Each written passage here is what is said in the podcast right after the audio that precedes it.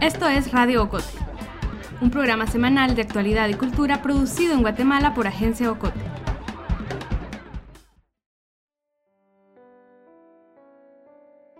Yo sentía que, que era porque yo solo era una niña y no podía defenderme de, de la gente que me, que me hicieron daño. Entonces yo digo, esto no puede seguir porque yo sentía que mi vida, yo, yo sentía que yo no valía nada, que ya no mm, que ya no servía para nada.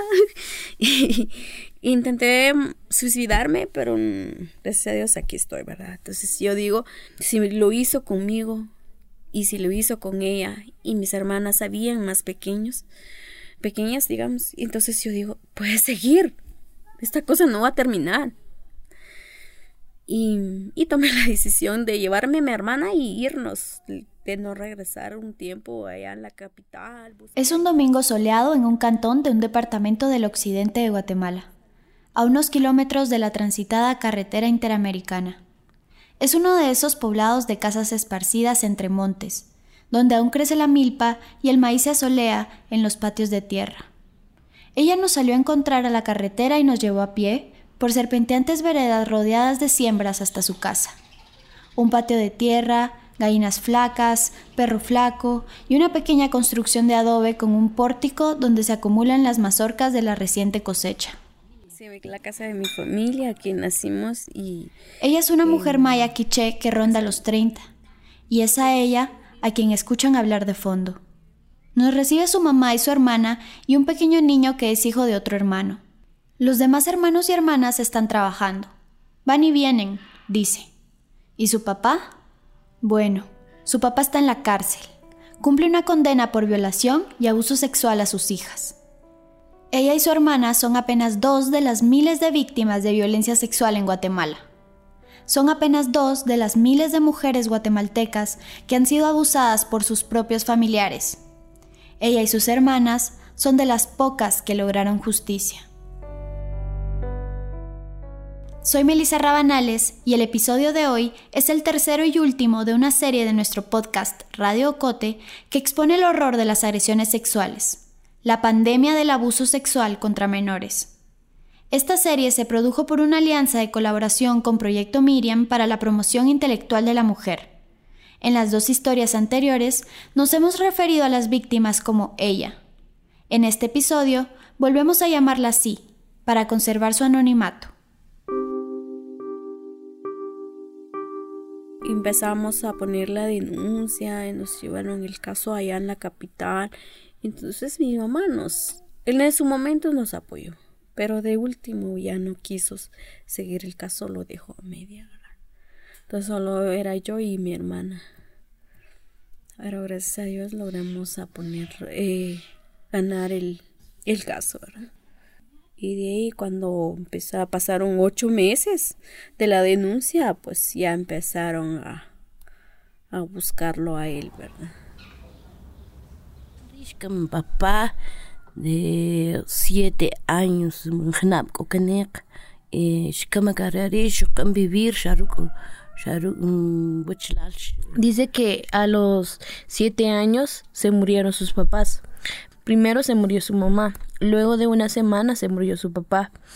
Ella tiene tres hermanas, ¿verdad, mamá? Tres hermanas. Cuatro. Y un hermano. Y entre todos ellos son cinco hermanos, incluyendo a mi mamá. Todas sus hermanas, pues, vivieron con mi tío, pero el transcurso del tiempo, pues, se casaron y, pues, mi mamá fue creciendo desde ahí entonces. Ella cree, entonces, como mi mamá dice que a los siete años pues ella empezó a estudiar, pero no terminó sus clases y dejó de estudiar. Luego ella a los 12 años se fue a la capital a trabajar por un año. Luego regresó porque tuvieron problemas con una su cuñada. Entonces, desde ese entonces, pues ella ya no estaba con su hermano. Y como ya tenía una hermana casada, eh, se vino a vivir con ella. Escuchan a la madre y hermana de ella. La mamá tiene 51 años, entiende un poco el castellano, pero no lo habla. Sonríe, aunque tiene una mirada triste, resignada. Su hija menor le traduce. No se lo hemos pedido, pero la mujer empieza a contar sus orígenes, la historia de su familia, marcada por la pobreza y la violencia.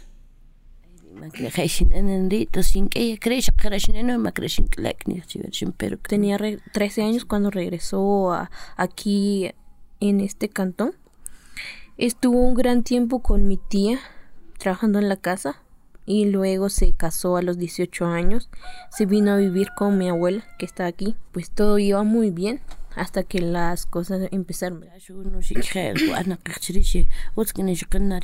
Cuando se vino a casar con mi papá, dice que todo iba bien, él no tomaba ni nada, pero cuando nació mi hermana todavía todavía iba muy bien. Nació mi hermano, el que sigue después de mi hermana, luego otro mi hermano y pues ahí donde empezó las los problemas porque aparte de esta familia empezó a hacer cosas con otras mujeres y tras mujeres y tras mujeres. Esto fue apenas el comienzo. Luego de serle infiel a su esposa, él empezó a beber, y a pesar de las infidelidades, continuaron juntos y tuvieron nueve hijos. Algunos estudiaron, otros no. Ella, nuestra protagonista, y a quien escucharon al principio del episodio, a pesar de que tenía que cuidar a sus hermanos y hermanas, pudo estudiar la primaria. Pero como su padre se gastaba el poco dinero que ganaba en comprar licor y en mantener a sus otros nueve hijos, no le alcanzaba para comprarle sus libros, y pronto dejó la escuela. A los 14 fue a trabajar como empleada doméstica en la ciudad. Allí recibía malos tratos. Apenas le pagaban y le daban de comer. Estando en la capital, se enteró de que su papá abusaba de su hermana. Para ella no fue noticia, y había intentado hacerlo con ella. Uno de los motivos por los que había decidido salir de su cantón. Ahora la hacía volver. Sí, sabía que mi papá era, porque intentó conmigo la razón de que mi papá ya no vive con nosotros, era que había abusado de una de mis hermanas, pero pero cuando yo era niña también intentó conmigo, ¿verdad? Entonces, nos, bueno, no hizo mayor cosa conmigo, solo me manoseaba, me manoseaba y pues una, una, una ocasión le conté a mi mamá, ¿verdad? Pero ella, pues, lo que hizo ella solo habló con él y él decía que, que no, que porque era tomado y que no se recordaba de nada y, en fin, ¿verdad?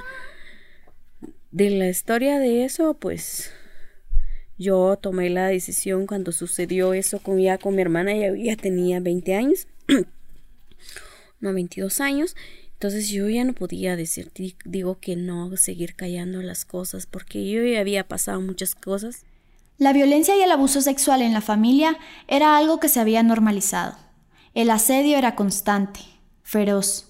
El principal victimario era el padre, pero no el único. Escuchemos a la hermana de ella.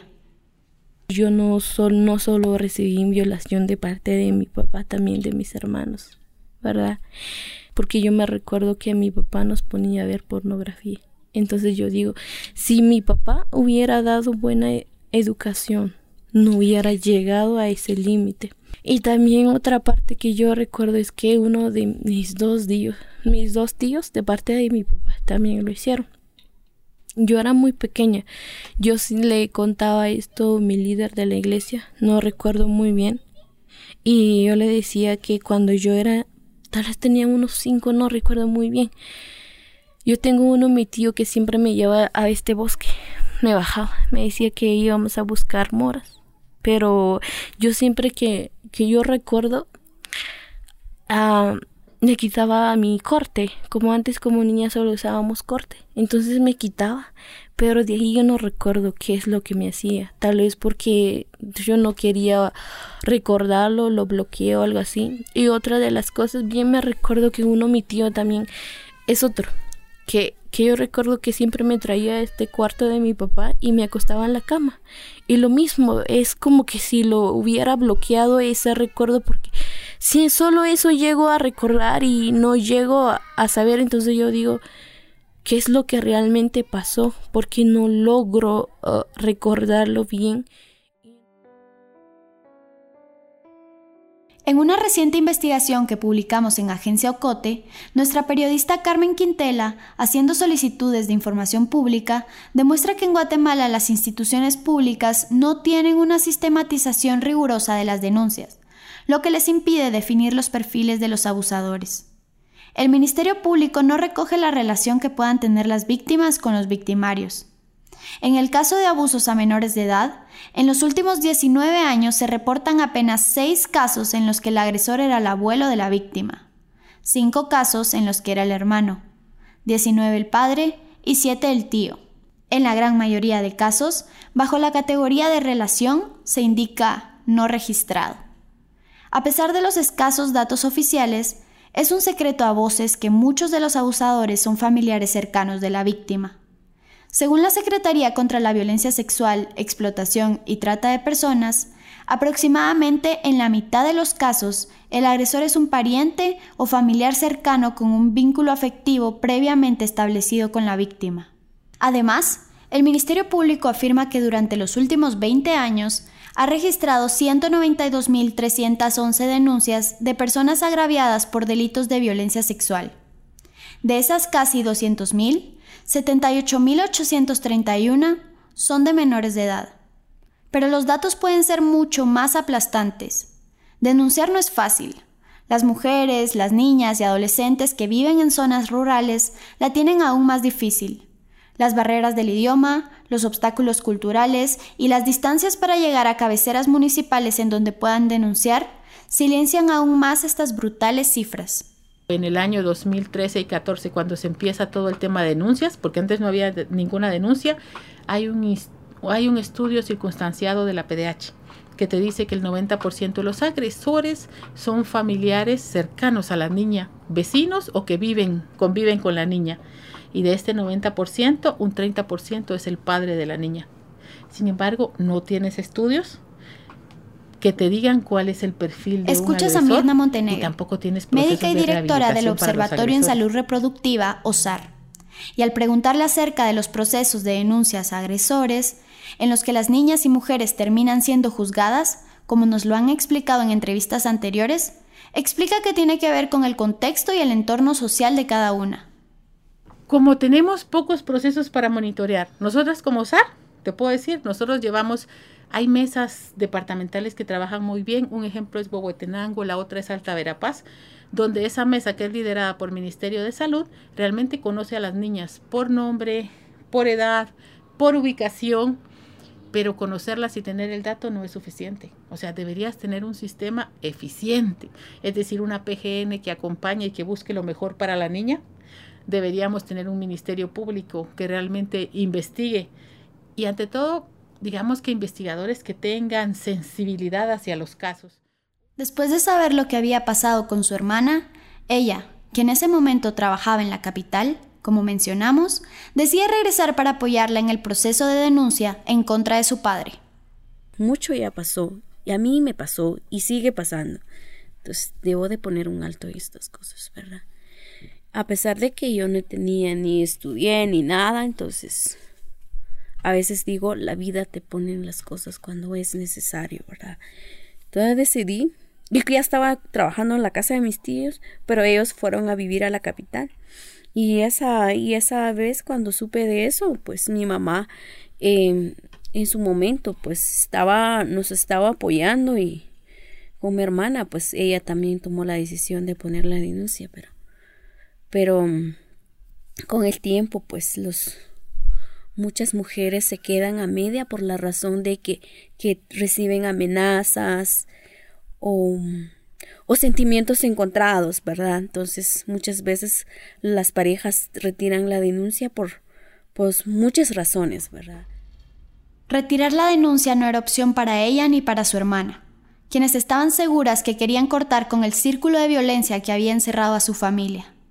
Pero claro, Denunciar, como lo hemos escuchado en las otras historias de esta serie, significa que tu familia te culpe por la separación, que busquen venganza, significa enfrentarte a quienes no solo avalaron la violencia, sino también fueron parte de ella. Ella nos cuenta sobre su relación con la familia de su padre. Casi la mayoría de sus hermanos nos, a mí me abusaron de todos sus hermanos. Entonces yo no tengo la, no me da las ganas de hablarlos, no que no me nace.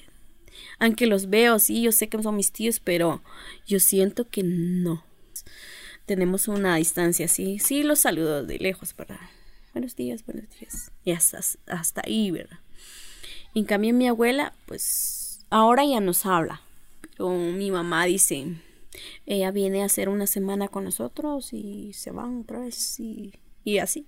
Yo empiezo a analizar si tiene razón. Cualquier madre aceptaría el error de cada su hijo, ¿verdad? Pero a veces mm, me contradiga y me cuesta, ¿verdad? Entonces no, no tengo otra opción. Pero claro, ella y su hermana también debían enfrentar a su padre. Él también la amenazó cuando se enteró de que lo habían denunciado. Como no se apuraba el, la denuncia, pero empezó haciendo relajo porque mi mamá se, se fue de aquí, digamos, ya no vivía con él. Entonces, cada rato fregaba a mis hermanos a molestar, ¿verdad? Entonces un día yo estaba y me y entró en la cocina, dijo, empezó a decirme, a gritarme y me dijo, yo esperaba que me pegara porque yo estaba ya desesperada que entonces como ya había la denuncia y, que podía llamar la policía si me había pegado. Entonces llegó a la cocina y me dice, mira, hijo de la no sé qué, tú no eres mi hija, me empezó a decirme, va. Entonces le dije, ay, gracias a Dios que no eres mi padre, sino una vergüenza para mí, le dije. Empezó a insultarnos que como era a nombre de él estaba la luz, que cortaba la luz, que vendía lo que había lo que encontraba. Para la madre de ella tampoco fue fácil aceptar lo que había pasado. Quizás lo más duro fue apoyar a sus hijas en la decisión de denunciarlo.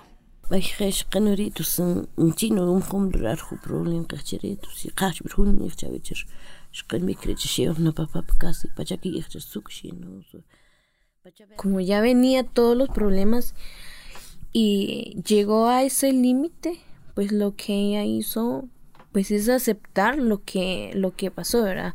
Aunque en un principio pues ella le costó aceptarlo porque yo lo digo esto por mi parte porque yo ya recuerdo cuando cuando ella dice que no estaba segura de que si él lo hizo o si no, ¿verdad? Entonces, pero sí le costó al aceptar, pero ya en esas circunstancias cuando ya se fue, pues de ella está agradecida porque decía que antes, antes, como ella, no es que solo ella, ¿verdad? Sino que todos nosotros recibíamos golpes cuando estábamos comiendo en la cena, almuerzo, desayuno, eh, no teníamos una, una paz, es lo que dice ella, ¿verdad? Que, que eso es lo que agradece lo que pasó, ¿verdad? Que lo llevaron, que fue a cabo, ¿verdad? Y otra de las cosas, ella dice que le agradece a Dios porque quitó ese esa cosa que no nos daba paz, ¿verdad? Porque no no no teníamos un día sin decir de que ah no no va a llegar hoy y vamos a estar en paz, ¿verdad? La Fundación Sobrevivientes realizó un estudio llamado Violencia y embarazo, análisis de las secuelas psicológicas, donde argumentan que existe un alto índice de aislamiento, depresión, agresividad e ideas suicidas en víctimas. Además, la organización Mujeres Transformando el Mundo, MTM, asegura que algunas víctimas de violencia de género optan por el suicidio. El estudio reúne historias de niñas de hasta 13 años que se suicidaron como resultado de un embarazo por violación. Según el INE y el RENAP, del 2009 al 2017 se registraron 504 suicidios de adolescentes en el país. Ella acepta que pensó en hacerlo, a pesar del apoyo de su madre. Me presionaba mi familia, no tenía ni un trabajo, me presionaban económicamente yo tenía la necesidad, yo también necesitaba dinero para pagar mi cuarto y ya no teníamos para la comida. Entonces yo y cabal conseguí un trabajo por zona 7 de Misco y a veces tenía que caminar el puente de incienso, ¿verdad? Yo veía que no tenía otra solución. Entonces dije, me paré ahí, cabal. Y pasaban carros, carros, y cabal viene uno, pues se tuvo que parar y me habló, ¿y qué haces aquí? Nada, eso le venía de mi trabajo, decía, pero cuando uno se queda ahí, como que empieza a verte la gente, ¿verdad? Entonces tuve esa, esa oportunidad de no haberlo hecho ahora. Y, pues veo la vida ahora es muy distinto y la disfruto tanto. Eso sí todavía me duele. Yo digo, no tenía la necesidad de haberlo hecho si fueran mis padres responsables de con nuestras vidas. Porque yo sentía que, que era porque yo solo era una niña y no podía defenderme de, de la gente que me, que me hicieron daño. Entonces yo digo, esto no puede seguir porque yo sentía que mi vida, yo, yo, sentía que yo no valía nada, que ya no, mm, que ya no servía para nada. intenté suicidarme, pero mm, gracias a Dios aquí estoy, ¿verdad? Entonces yo digo, em, si lo hizo conmigo y si lo hizo con ella y mis hermanas habían más pequeños, pequeñas, digamos, entonces yo digo, puede seguir, esta cosa no va a terminar. Y, y, tomé la decisión de llevarme a mi hermana y irnos, de no regresar un tiempo allá en la capital, busqué ayuda psicológica.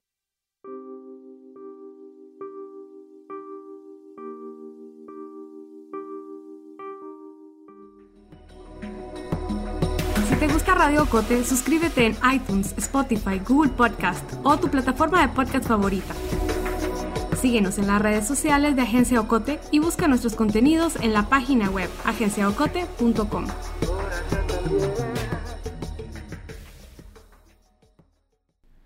Ella y su hermana recibieron apoyo legal y psicológico de la Fundación Miriam, de MTM, del Centro de Investigación, Capacitación y Apoyo a la Mujer, SICAM, y de la Asociación Mujeres en Solidaridad. Sin embargo, el miedo sigue. Al principio creía que todos los hombres son iguales, de verdad. Yo, yo no tuve novios desde a los, hasta los 30 años, digamos, porque yo creía que todos son iguales. Me daba mucho miedo. Igual en los buses que me subían, me daba hasta escalofrío y cabal, como que uno jala esa energía y más de algo, me manoseaba por ahí, yo sentía esa cosa y hasta que y empecé a ir con otra psicóloga, pues, y como que esa cosa se, está fluyendo y lejana, ¿verdad? Ahora que como que voy superando, y ahora tengo un novio, pero sí, ¿verdad? Como que sí, que no, pero me cuesta, ¿verdad? Yo creo que ahí también que no me permite tener una pareja. Y ha como transcurrido como 20 años a, 10, a 15 años ahora, ¿verdad? Entonces uno tampoco se quedará por vencida que me quedaré aquí dependiendo de uno, ¿verdad? Cómo quiere salir. Pero uno de mujer debe de salir adelante y demostrar a la gente que no se queda ahí encerrada, ¿verdad?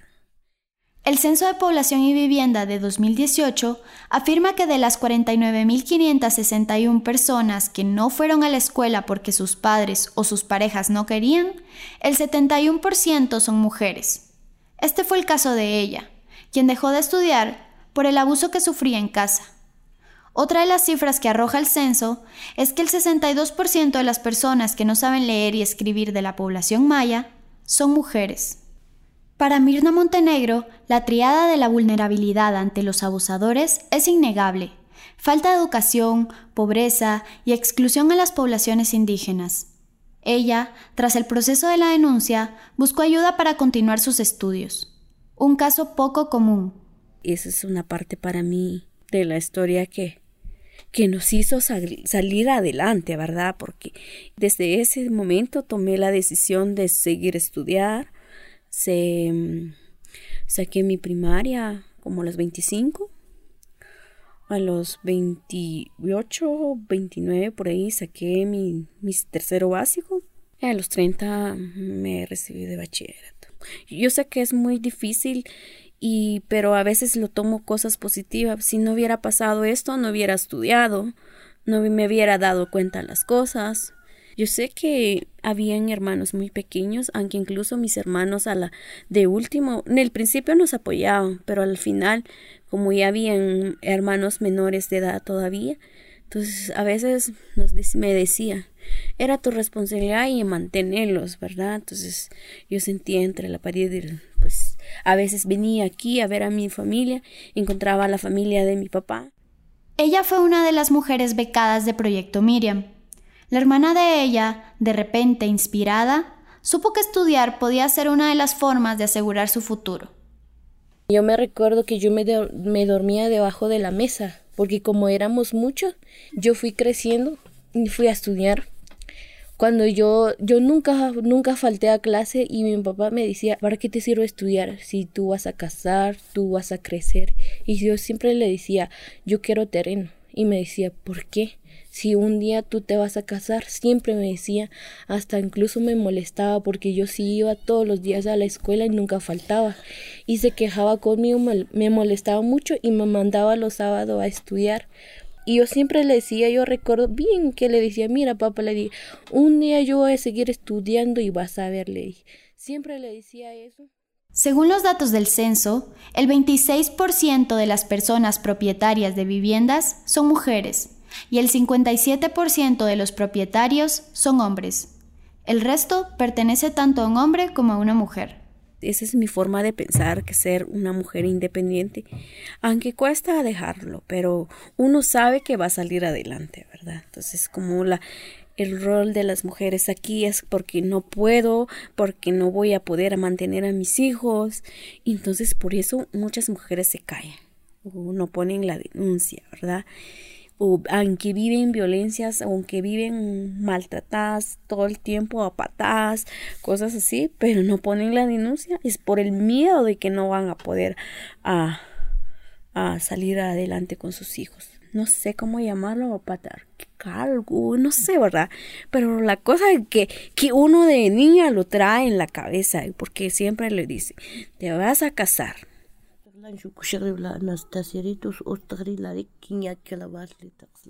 Todavía sigue con, con la plática con mi papá, ¿verdad? De como que lo está poniendo a prueba en que si verdaderamente está cambiando o no, ¿verdad? Entonces ella dice, yo no voy a poner otra vez o exponer otra vez mis hijas que él, ¿verdad? Entonces, que ella dice que prefiere a nosotras antes que él, ¿verdad? Porque si él no cambia, no va a quedarse con él. Porque yo siento que tal vez es el sentimiento que ella trae como madre, el no cuidarnos, tal vez ella tiene ese sentimiento desde que, desde pequeños, ¿verdad? Porque quieras o no, nosotros como que lo habíamos reclamado. Entonces lo que ella quiere ahorita, pues, es remendar lo que ella hizo mal y pues quiere recompensarlo lo de ahorita, ¿verdad? Porque es lo que dice, que, que, que prefieren nosotros antes que mi papá, ¿verdad? Y pues es sorprendente porque nunca lo había escuchado. No, no lo había escuchado eso de mi mamá. Entonces hay cosas que realmente, la verdad que mi mamá en el transcurso de este tiempo pues nos ha sorprendido muchas cosas porque yo digo, wow, o sea, ¿en qué momento ella fue que llegó a pensar eso? Ahora, Después de años de lucha, ella ha asumido el rol de proveedora. Ella gana 1.200 al mes, es decir, 150 dólares. Pero con lo poco que recibe, que es una tercera parte del salario mínimo, ella decidió sacar adelante a sus hermanas y a su madre. Está convencida que el esfuerzo ha valido la pena. Ahora los veo mis hermanas. Me siento satisfecha de haberlo hecho. Si yo digo si no lo hubiera hecho, no no estuviéramos donde están, veo mis hermanas, dos hermanas ya se han graduado, yo digo, si yo no había dado ese paso, o quizá ni han podido estar, o quizá ya, ya hubiéramos casado, ya hubiéramos tenido hijos, cosas así, ¿verdad? Entonces me siento satisfecha de que, que mis hermanas se han, han salido adelante y si una de ellas se queda media, no es porque no tuvo apoyo, no que es su decisión, ¿verdad? Escuchamos a la madre de ella, que también, ahora, le agradece su esfuerzo. La familia, impulsada por ella y a pesar de las carencias, ha logrado superarse de formas que quizás nunca habrían logrado si su padre siguiera libre.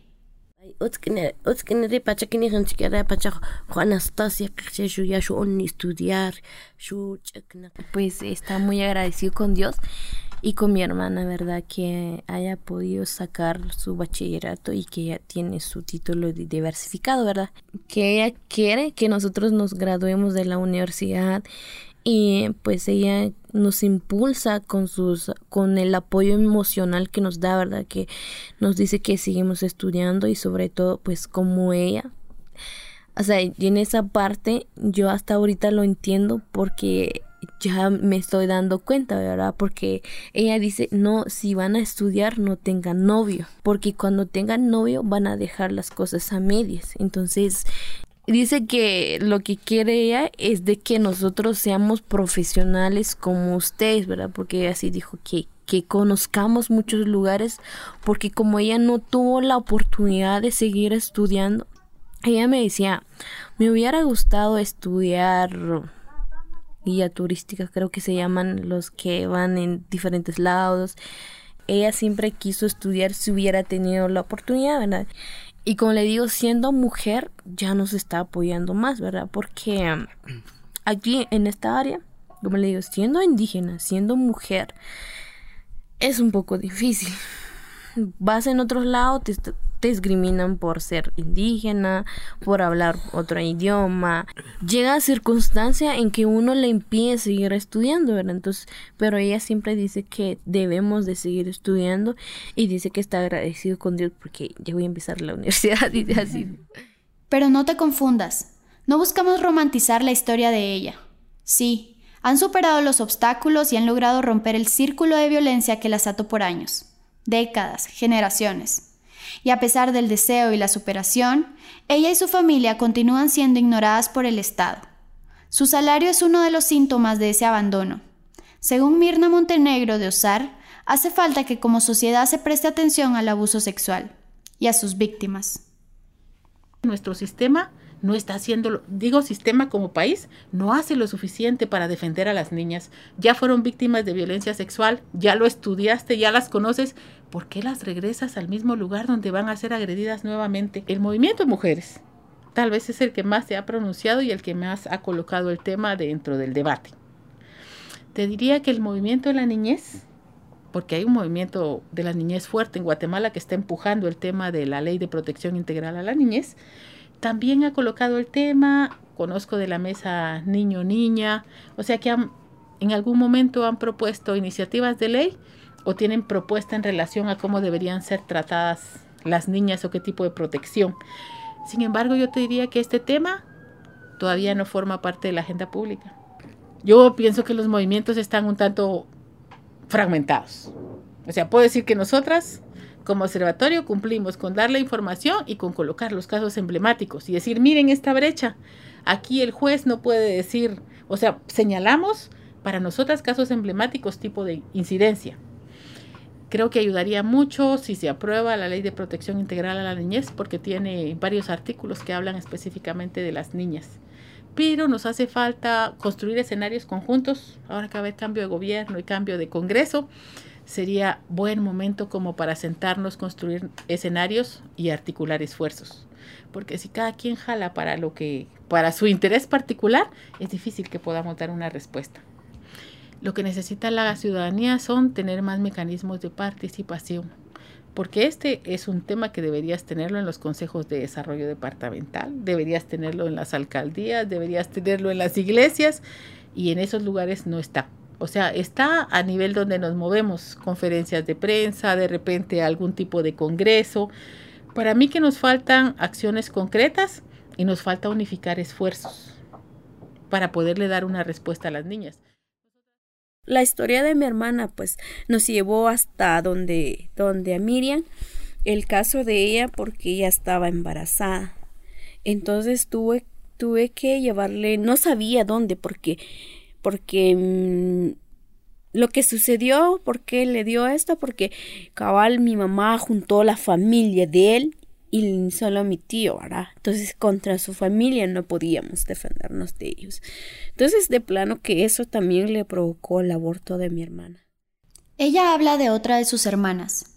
El embarazo, como imaginarán, fue producto de las violaciones. Entonces le tuvimos que salir de las 5 de la mañana con ella para irnos temprano, que nos, no nos viera salirnos de aquí, ¿verdad? Y nos fuimos. Llegamos a la capital, pues yo ya trabajaba a la casa de un familiar de él. Llegamos, íbamos a la casa de ellos, de mis tíos, ¿verdad? Pero no, cuando ella íbamos a Tecpan, ya sentía mal, empezó a vomitar, sentía dolor de estómago. Y no sé por qué no lo llevé a Roosevelt, porque no sé. Y ahora tuve, me acordé que había un centro de salud del, de la zona 1 y me la llevé ahí y cabal había unas organizaciones que son Médicos Sin Frontera. Nos atendieron allí y ahí llevaron el caso, ¿verdad? Y nos dijeron que teníamos que poner la denuncia porque no era eso es lo correcto que sucedía en la casa. Pero eso ya ella tenía en la mente que íbamos a poner la denuncia.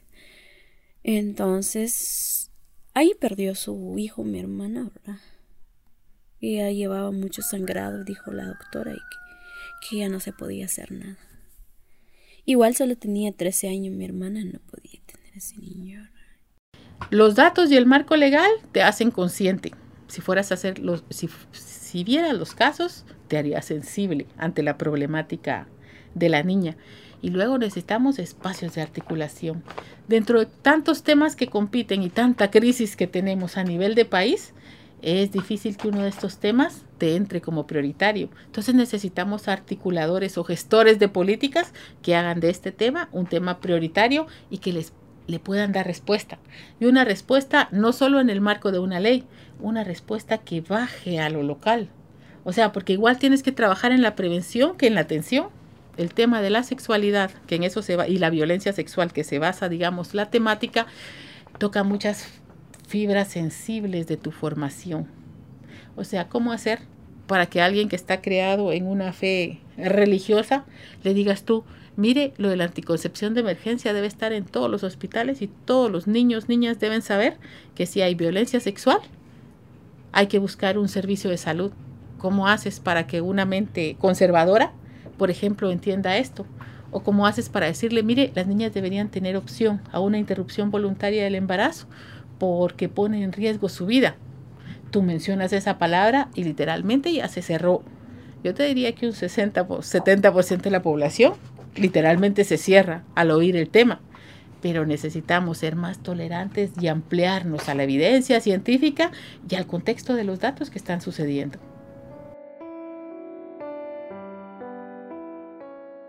Ella, sus hermanas y su madre siguen luchando. Son víctimas, sí, pero también sobrevivientes. El denunciar a su padre, a su victimario, fue solo el primer paso. Con ello rompieron con un ciclo generacional de abuso y violencia. Ellas tomaron valor, recibieron apoyo de organizaciones que las acompañaron en el proceso y que les han dado apoyo, becas y un sentido. En Proyecto Miriam, las instan a escribir su proyecto de vida. Pero ellas son la minoría Cientos de casos se siguen guardando entre las casas perdidas en los montes, en las callejuelas adoquinadas de una zona marginal urbana, en la casa de los vecinos. Pero tal y como menciona Mirna, la lucha no es solo de ellas. Falta una sociedad civil comprometida, que exija. Falta, sobre todo, un Estado que se involucre, que vele por el bienestar de sus niñas, por su salud, por su educación. Un Estado que prevenga, proteja y asegure que brinde oportunidades. Pero ahora que esta casa ya es de mi hermano y aunque yo haya puesto dinero en este terreno, pues mis hermanos lo dividieron solo entre ellos, ¿verdad? Entre los hombres. Ajá. Entonces yo digo, sí, las cosas, sí, ¿por qué, verdad? Porque somos mujeres.